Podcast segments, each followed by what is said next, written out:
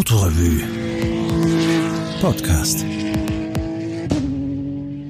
In unserer Jubiläumsausgabe 55 Jahre Autorevue im Jänner 2020 brachten wir einen Ausblick auf die Zukunft des Automobils. Durch Digitalisierung, Elektrifizierung und die Klimaproblematik stehen uns ja gravierende Veränderungen bevor. Wie geht es weiter? Neustart mit Anlauf. Die Zukunft des Automobils ist gesichert. Es lebte immer schon von seinen Problemen und davon hat es derzeit bekanntlich mehr als genug. Ein Ausblick in vier Kapiteln. Alles, was wir heute haben, wurde ja irgendwann erdacht, aber bei weitem nicht alles, was je erdacht wurde, haben wir heute. Die technische Entwicklung ist dabei eine Exponentialkurve mit Selbstbeschleunigungseffekt. Die groben Umrisse einer möglichen Zukunft sind oft schon früh zu erkennen, Prognosen zum zeitlichen Verlauf jedoch meist unmöglich. Manchmal kommt es zu völlig unerwarteten Abzweigungen. Darin liegt wohl auch viel Hoffnung, trotz aller Turbulenzen, in denen wir als Menschheit jetzt stecken. Wie kann es also mit dem Auto weitergehen? Die Tatsache, dass sich Tesla-Gründer Elon Musk neben anderen Verrücktheiten oder vermeintlichen Verrücktheiten nun auch dem Thema Freizeitmobil zuwendet und so tut, als hätte er gerade Camping neu erfunden, wird wohl eine Randnotiz der Geschichte bleiben. Was er mit dem Elektroauto Tesla geschafft hat, ist hingegen epochal. Er hat das Elektroauto aus der Verzichtsecke befreit und am ertragsstarken Ende in den globalen Wirtschaftskreislauf eingeführt. Nicht die bescheidenen, vernünftigen, zurückhaltenden hat er angesprochen. Kein Appell an den Verzicht, sondern Frau, Reich und Herrn schön, den Machern und Checkerinnen den Mund wässrig gemacht. Jetzt kann niemand mehr zurück. Das Elektroauto bereitet zwar jede Menge Schwierigkeiten, aber es funktioniert grundsätzlich. Das ist ein gutes Omen, Schließlich lebt das Auto schon seit seiner Erfindung davon, dass es immer wieder gerade noch schnell ein paar Probleme zu lösen gäbe und dann wäre alles perfekt. Das sagte schon der Soziologe Klaus Kuhn in seinem Buch Moderne und Asphalt 1997. Und so wird es jetzt auch weitergehen, in unterschiedlichsten Spielarten und dabei gewaltig unseren Verkehr und die ganze Gesellschaft verändern. Das rein benzinbrüderliche Weltbild ist damit Geschichte, auch wenn einige sich schwer an eine Zukunft gewöhnen können, die keine hochgerechnete Vergangenheit ist, sondern neu und spannend. Kapitel 1 Kraftstoffe und Antriebe. Rezepte für sauberes Fahren. Der Antrieb folgt dem verfügbaren Kraftstoff und sicher nicht umgekehrt unter der Prämisse, dass wir alle Anstrengungen unternehmen müssen, um künftig möglichst keine fossilen Energieträger mehr zu verbrennen, wird der elektrische Strom zur stärksten Komponente. Es ist zwar möglich, flüssige Kraftstoffe aus nicht fossilen Quellen herzustellen, das gestaltet sich aber sehr energieaufwendig und ist folglich auch teuer wird also eher für Bereiche in Frage kommen, in denen batterieelektrische Systeme zu schwer sind und Wasserstoff nicht naheliegend praktikabel ist, etwa als Rettungsanker für die Luftfahrt, solange nicht plötzlich etwas völlig Unerwartetes auftaucht. In unserer Atmosphäre stehen nur Wasserstoff und Kohlenstoff als elementare Energieträger zur Verfügung. Wasserstoff ist als Teil eines elektrochemischen Kreislaufs zu verstehen, wird idealerweise mit einem etwa 50-prozentigen Wirkungsgrad elektrolytisch mit Strom aus Wasser gewonnen und dann in der Brennstoffzelle wieder mit 50-prozentigem Wirkungsgrad zu Strom umgewandelt. Sowohl die Herstellung als auch die Anwendung im Automobil sind serienreif, die kommerziellen Rahmenbedingungen dafür sind aber noch einige möglicherweise auch nur wenige Jahre entfernt. Durch die zweimalige Energieumwandlung ist die Gesamtenergiebilanz eines Wasserstoffantriebs kaum besser als die eines Verbrennungsmotors. Der Vorteil ist trotzdem erheblich. Keine schädlichen Abgase und kein zusätzlicher Eintrag von Kohlenstoff in die Atmosphäre. Der tägliche Umgang mit Wasserstoff ist nicht ganz einfach, aber auch nicht fremd und gleichzeitig noch lange nicht auf dem wünschenswerten technischen Stand.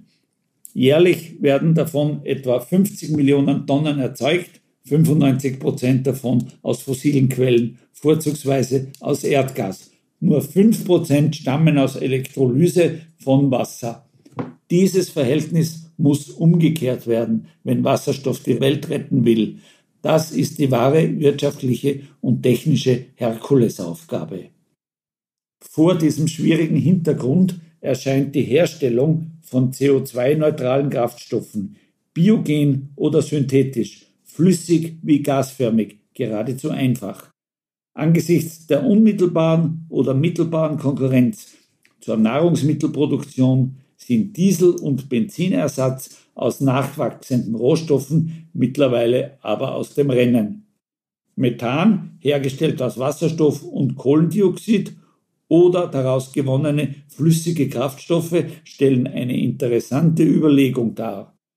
Diese Kraftstoffe sind einfacher im Handling als der reine Wasserstoff, können leicht über das vorhandene Tankstellennetz vertrieben und in Verbrennungsmotoren verwendet werden.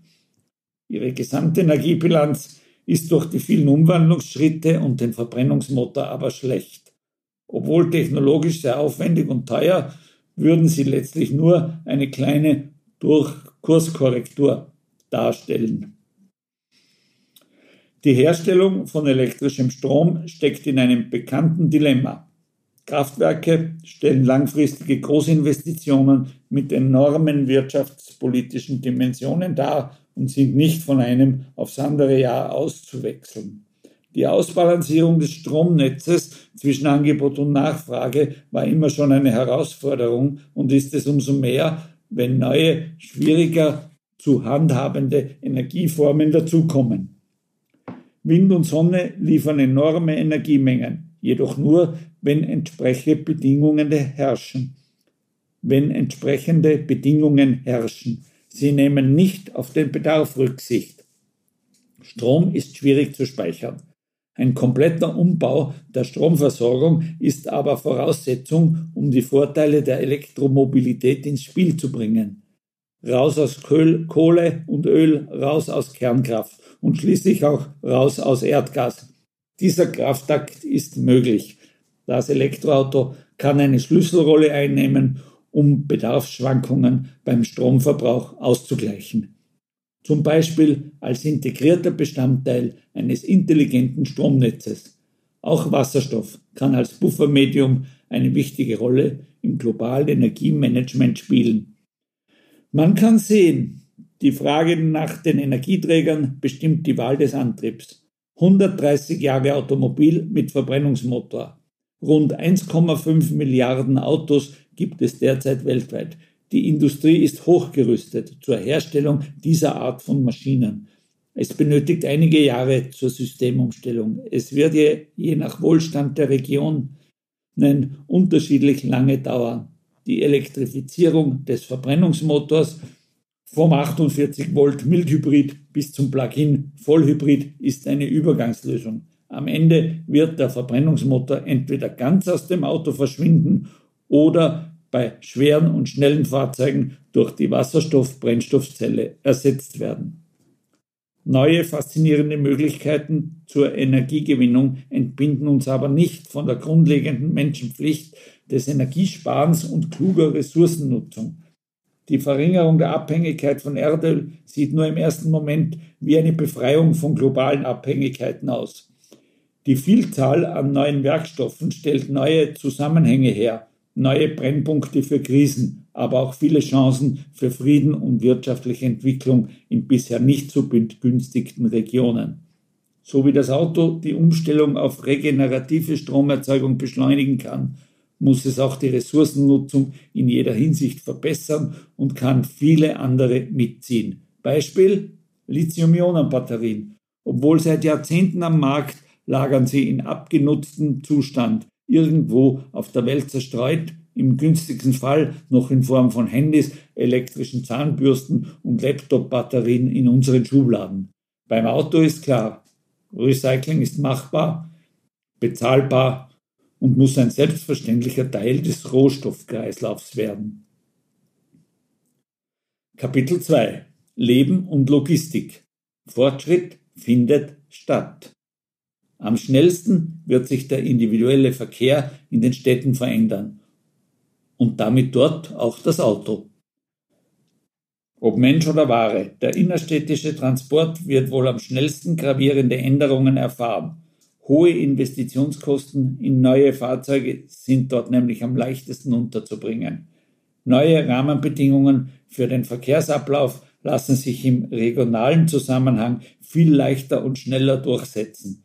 Umgeschlagen auf den Warenpreis spielen Transportkosten nämlich eine geringe Rolle.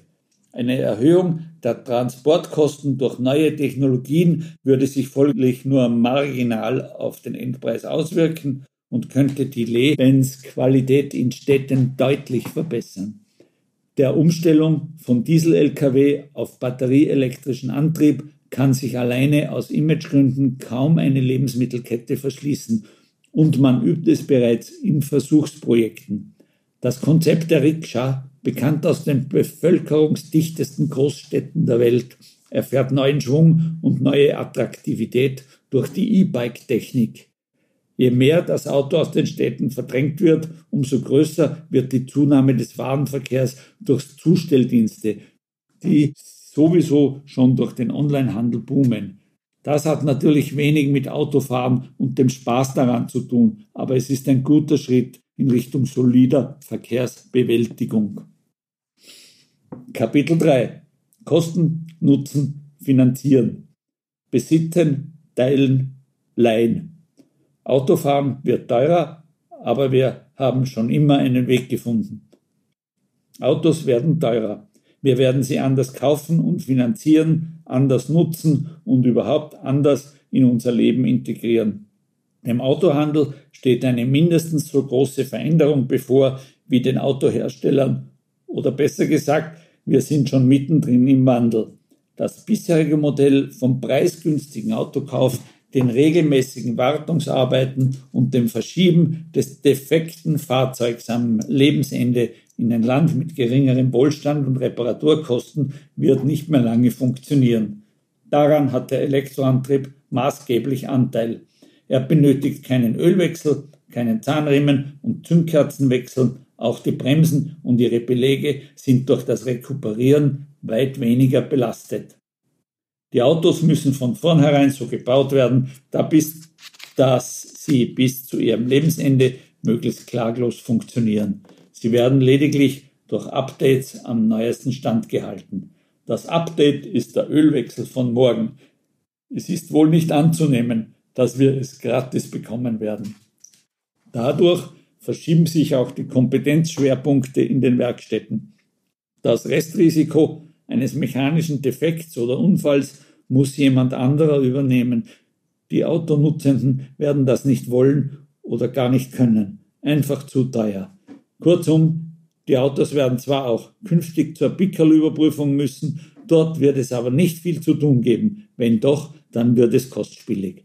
Beim Elektroauto, weil die Batterien der bestimmende Kostenfaktor ist bei allen anderen Autos, weil sie insgesamt deutlich komplexer aufgebaut sind als ein konservativer Verbrenner heutzutage. Für viele heißt das wahrscheinlich Finger weg vom Auto als Eigentum. Der gute Freund mit dem goldenen Handel, der das Auto repariert, ist ein Auslaufmodell. Er geht in Pension oder wechselt in die Oldtimer-Szene hinüber. Der reparierte auf Hochglanz polierte Unfallwagen als preisgünstige Alternative zum teuren Neuwagen ist ebenso von gestern. Wir werden uns an Autos nicht mehr die Finger schmutzig machen, außer vielleicht beim Wechsel auf Winterreifen. Zur Beruhigung. All das wird nicht über Nacht passieren. Es gibt durchaus noch eine Schonfrist zur Neuorientierung in Handel und Werkstätten, denn 1,5 Milliarden Autos verschwinden nicht einfach aus der Welt. Wir werden uns trotzdem noch Autos leisten können, allerdings mit klarer Orientierung auf unsere eigentlichen Bedürfnissen ohne Berücksichtigung seltener Ausnahmefälle. Die Anzeichen sind erkennbar. Wenngleich die Entwickler von Geschäftsmodellen noch im Dunkeln tappen. Autoteilen, Automieten, Carsharing, Autoabo. Diese Begriffe sind nicht leicht mit neuem Sinn zu füllen und in ein funktionierendes Geschäftsmodell umzuwandeln. Nicht in einer Welt, in der der Besitz des Automobils vorerst noch gesellschaftliche Priorität hat. Die meisten Modelle flexibler die meisten Modelle flexibler Autonutzung haben sich bis jetzt nämlich als veritable Flops erwiesen. Carsharing als umweltschutzmotivierte Einrichtung dümpelt seit Jahrzehnten dahin. Das Schwierige an der Weltverbesserung, der Wille zum Umweltschutz alleine reicht nicht für ein Geschäftsmodell. Auch Carsharing als verkaufsunterstützende Maßnahme von großen Herstellern wie Car2Go, Daimler und DriveNow, BMW kommen nicht recht vom Fleck. Sie mussten sich zu ShareNow zusammenschließen, um ihre Kräfte zu bündeln. Echte Erfolgsmodelle sehen anders aus. Flexible Mietverträge zur Nutzung von Cabrios am Wochenende und praktischen Autos während der Woche funktionieren schon gar nicht, weil immer alle gleichzeitig das Gleiche wollen. Grundproblem aller Sharing-Varianten sind viel zu lange Stehzeiten. Miete statt Teilen könnte wohl eher ankommen. Der Reiz von Mietmodellen scheint in Richtung Sorglospaket zu gehen. Das größte Hindernis für einen Autokauf ist eine unberechenbare oder vermeintlich unberechenbare Kostensituation.